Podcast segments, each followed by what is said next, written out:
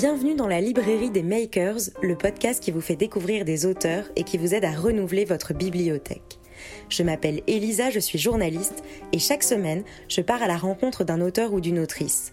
Je les questionne sur leur actualité, sur leur parcours et sur ce qui les a poussés à prendre la plume. Ce podcast vous permet d'entendre la voix qui se cache derrière l'écriture. Bonne écoute. Bonjour Pierre Vincenzo Piazza. Bonjour.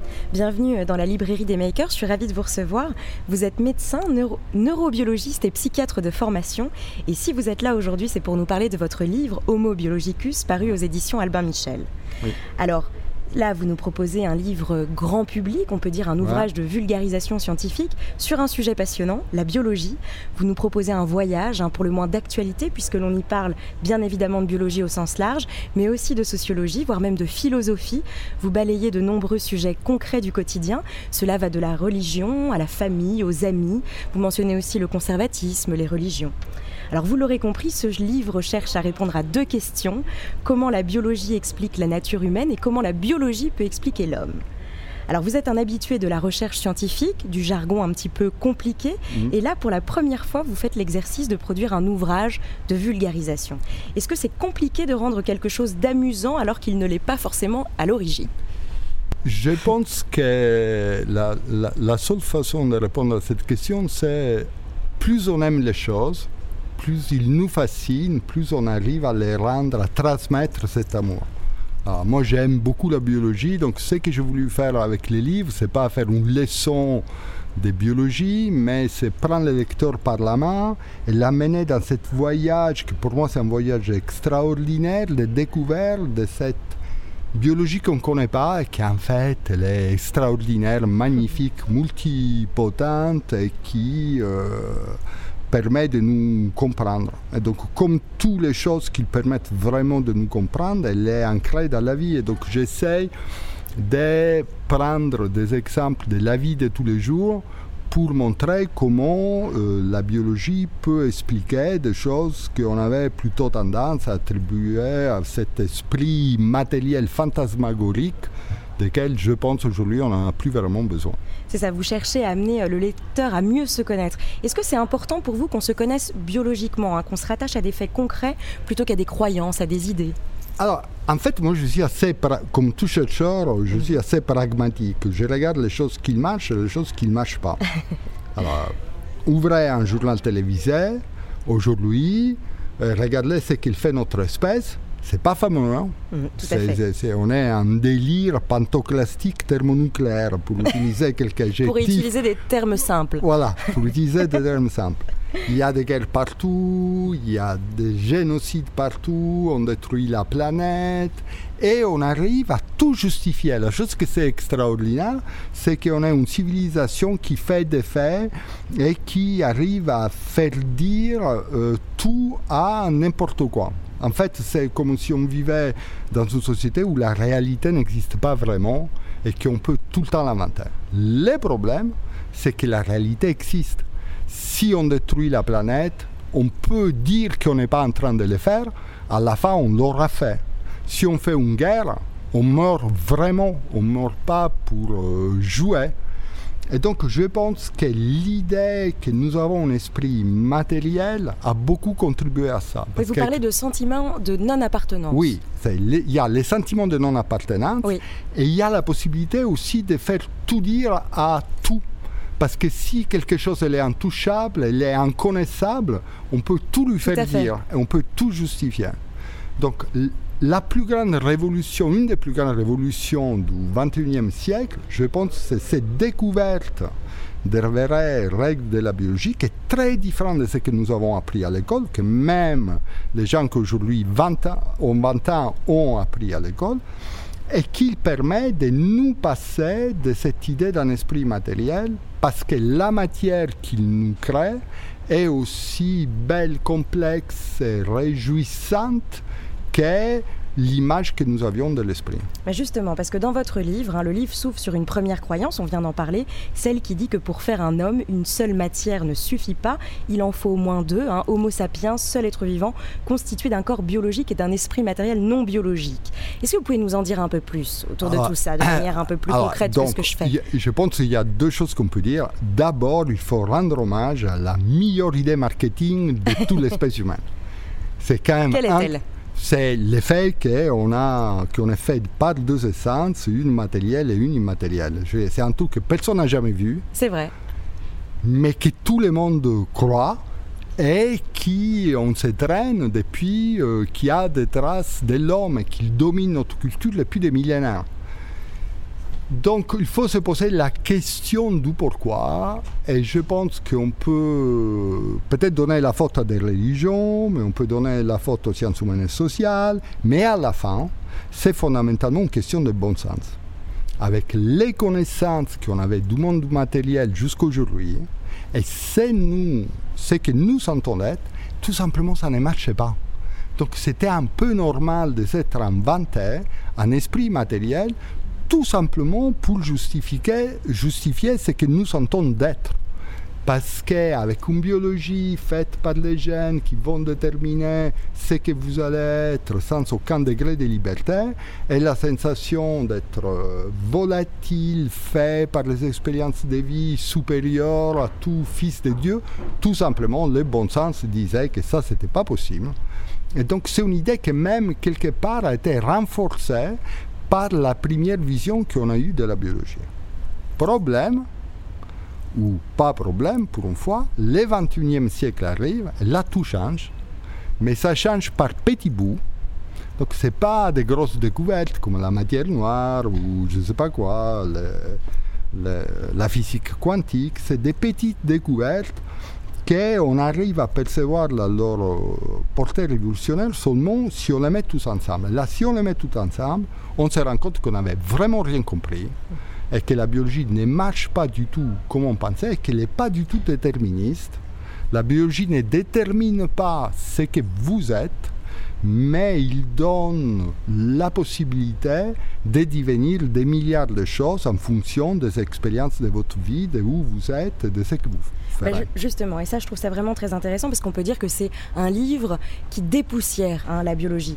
Vous, avez dit les connaissances des 30 dernières années en biologie ne sont pas du tout passées. Alors qu'est-ce qu'on fait à l'école? Qu'est-ce qu'on raconte? Est-ce qu'il faut réformer tout ça? Donc si vous voulez, il y a euh, toujours, il n'y a rien d'anormal, hein, il y a toujours un très fort décalage entre les connaissances à la, pointe de la science et ce qu'on met dans, le livre d'école. Ça, c'est temporel et c'est tout à fait normal. Si en plus les connaissances ne sont pas très ordonnées, mais ils arrivent euh, petit par petit, et le changement de paradigme il est vraiment profond, il faut encore plus de temps avant qu'il passe dans la, dans la culture, je dirais même pas euh, populaire, juste la culture, les bandes d'école, tout ça. Donc, euh, une des raisons pour lesquelles j'ai fait ce livre, c'était justement pour faire découvrir à mes confrères Homo sapiens, c'est pas d'autres scientifiques. Oui, tout à fait. Comment, euh, comment la biologie marche vraiment. C'est ça. Et vous parlez de la métaphore d'un instrument de musique. Oui. Est-ce que vous pouvez nous en dire un peu plus? Alors, si vous voulez, la vision du XXe siècle de la biologie, pour la humaine, c'est celle d'un enregistrement euh, musical. Vous avez votre ADN qui contient un programme et qui est capable de faire une musique. Hein? Donc c'est un enregistrement. On a découvert que la partie que nous on considère être les gènes fait en fait que 3% de l'ADN. Et les 97%, le reste, ça sert à quoi? Eh bien, c'est en fait un énorme clavier qui permet de jouer les gènes en produisant un nombre de mélodies absolument infini. Donc, pour vous donner une idée, si euh, pour mettre les 25 000 cordes, que sont les gènes que nous avons euh, et qui constituent donc les cordes de votre instrument, il faudrait un étage d'un immeuble pour mettre les claviers, il faudrait 32 étages supplémentaires. Donc, notre génome, c'est surtout un clavier qui joue d'un certain nombre de cordes. Alors, qui joue de ces claviers? C'est l'environnement. 80% de notre biologie sert à faire en sorte que les expériences de vie peuvent rentrer à l'intérieur de nous et nous modifier. Alors, une autre chose, c'est que cet instrument de musique, en plus de pouvoir faire énormément de choses, est le seul instrument au monde qui est capable de jouer des notes qui changent des sons en fonction de où ils sont. Imaginez-vous une guitare qui vous permet de faire Do, Ré, Mi, Fa, Sol quand vous êtes à la mer, et quand vous êtes à la montagne, vous appuyez sur les mêmes cordes, et ben, c'est pas Do, Ré, Mi, Fa, Sol qui sort, mais c'est Ré, Mi, euh, Fa majeur, euh, majeur, ou je ne sais pas quelle autre euh, note. note.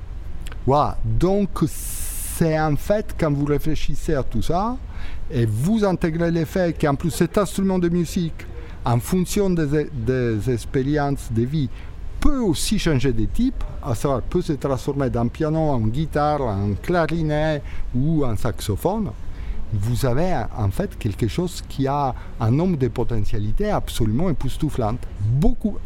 On dit souvent que l'homme est volatile, et qu'on n'est pas les mêmes avec euh, nos, femmes ou nos hommes euh, qu'avec les collègues de travail ou qu'avec les enfants.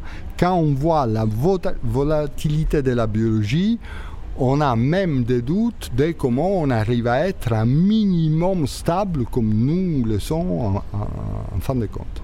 Très bien. Alors, vous commencez votre livre par cette citation tirée du livre Le Guépard. Il faut que tout change pour que rien ne change. Une malédiction sicilienne qui dure depuis des millénaires. millénaires pardon. Donc vous êtes sicilien, vous êtes né à Palerme.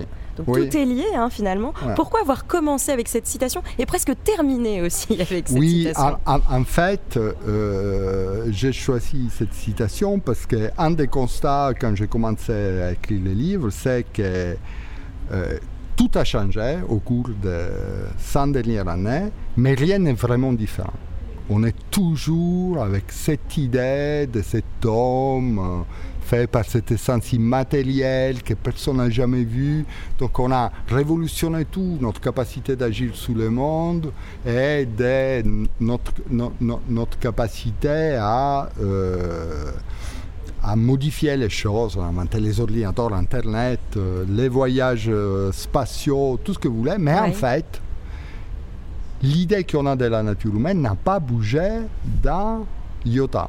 Donc je commence mon livre en disant que tout a changé, mais rien n'est vraiment différent. C'est ça.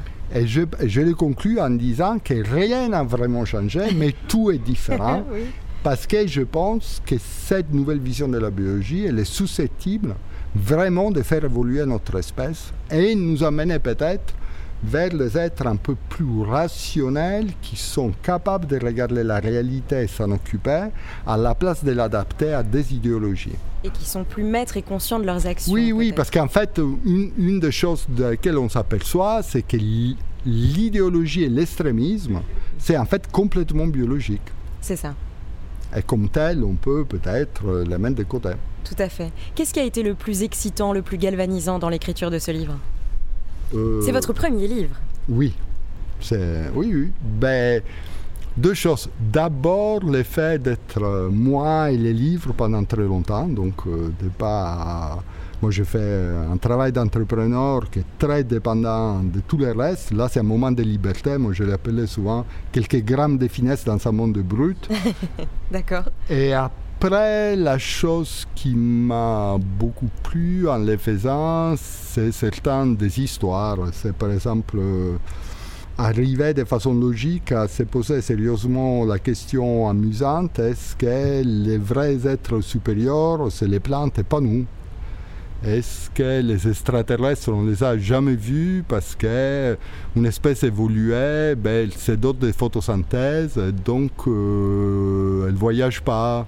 Ou par exemple commencer à, se dire que l'effet qu'on a deux formes de plaisir, euh, un que c'est être heureux, l'autre c'est ce qu'on appelle vraiment du plaisir, c'est des forces qui peuvent euh, donner un visage à notre société et qu'en fait c'est cette lutte entre bonheur et plaisir qui a forgé de façon énorme notre société Et voilà, c'est en fait aussi les plaisirs de partager. Ben, cette matière fantastique, c'est notre biologie. Et il y a autre chose peut-être, c'est si vous voyez, je pense qu'on euh, on vit dans une société où euh, soit on est religieux, soit l'essence c'est difficile à trouver. En fait, la culture laïque, de plus en plus, a perdu du sens. Et je pense que la biologie peut donner un sens qui est un sens réel et qu'il est aussi satisfaisant que n'importe quel sens métaphysique qu'on peut trouver l'essence de la vie, euh, on peut donner un sens à notre vie juste avec euh, notre interaction avec la matière. donc, quelque part, je trouve que mon livre, c'est quelque chose qui m'a aussi apaisé, parce que ça, ça a permis de mettre noir sous blanc des idées que j'avais depuis longtemps, et qu'il constitue une façon de voir la vie que je trouve qui est assez satisfaisante.